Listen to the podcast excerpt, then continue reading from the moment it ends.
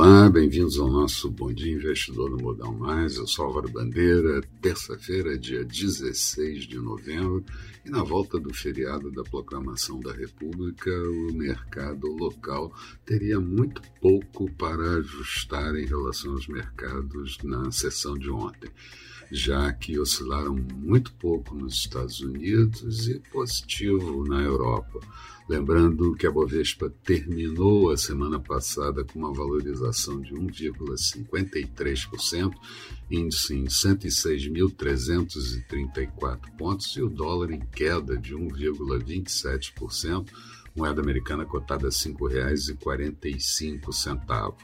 Hoje, mercados da Ásia terminaram o dia com comportamento misto, destaque para a Bolsa de Hong Kong com alta de 1,27%, Europa começando o dia com altas, exceto a Bolsa de Madrid, e futuros do mercado americano com desempenho levemente negativo, mas já melhorando um pouco.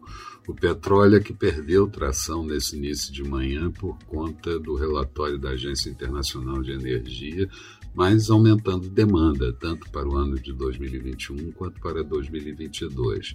Aqui, precisamos buscar ultrapassar o patamar de 107 mil, 109 mil pontos para abrir espaço para mais altas e com mais consistência.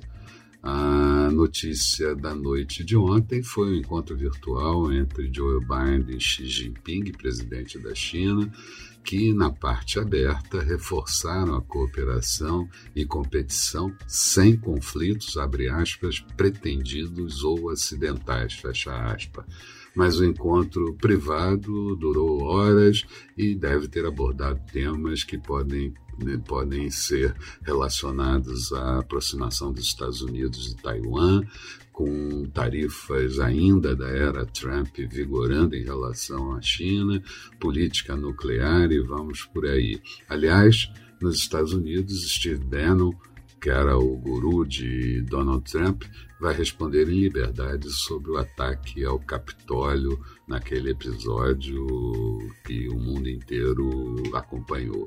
Banco Central Europeu e Banco Central Inglês seguem observando que a inflação é transitória e que juros devem demorar a subir.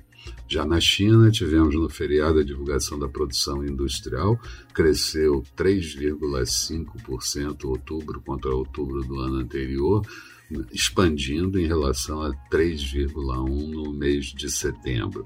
E vendas no varejo também subindo 4,9%, quando no comparativo de setembro estava em 4,4%. Investimentos em ativos fixos excedeu um pouquinho nos primeiros 10 meses do ano, para alta de 6,1%, vindo de 6,2% nos nove meses. Aqui, Bolsonaro diz querer usar a PEC dos precatórios para elevar salários de policiais e deu prazos para que o PL de Valdemar Costa Neto sobre coligações em outros estados e diz estar negociando com outras legendas. E o Estadão faz hoje dois editoriais bem duros com relação à reeleição de Bolsonaro e também o Banco Central tendo que domar a inflação. Na agenda do dia, vamos ter a divulgação do IGP-10 do mês de novembro. Sai um importante indicador para nós, o IBC-BR, é uma prévia do PIB referente ao mês de setembro. É um dado muito importante para a gente sentir como anda a economia.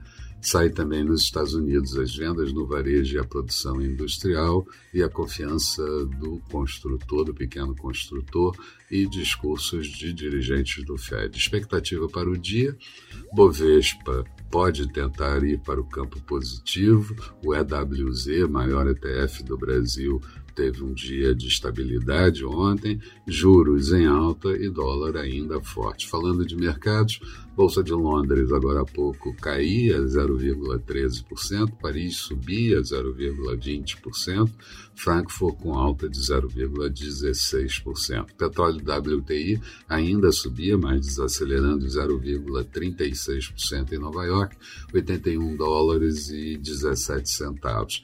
Euro negociado a 1,13,6 em queda, e notes americanos títulos de 10 anos com taxa de juros também em queda para 1,61%, enquanto o Dow Jones caía 0,07% e o Nasdaq com queda de 0,08%.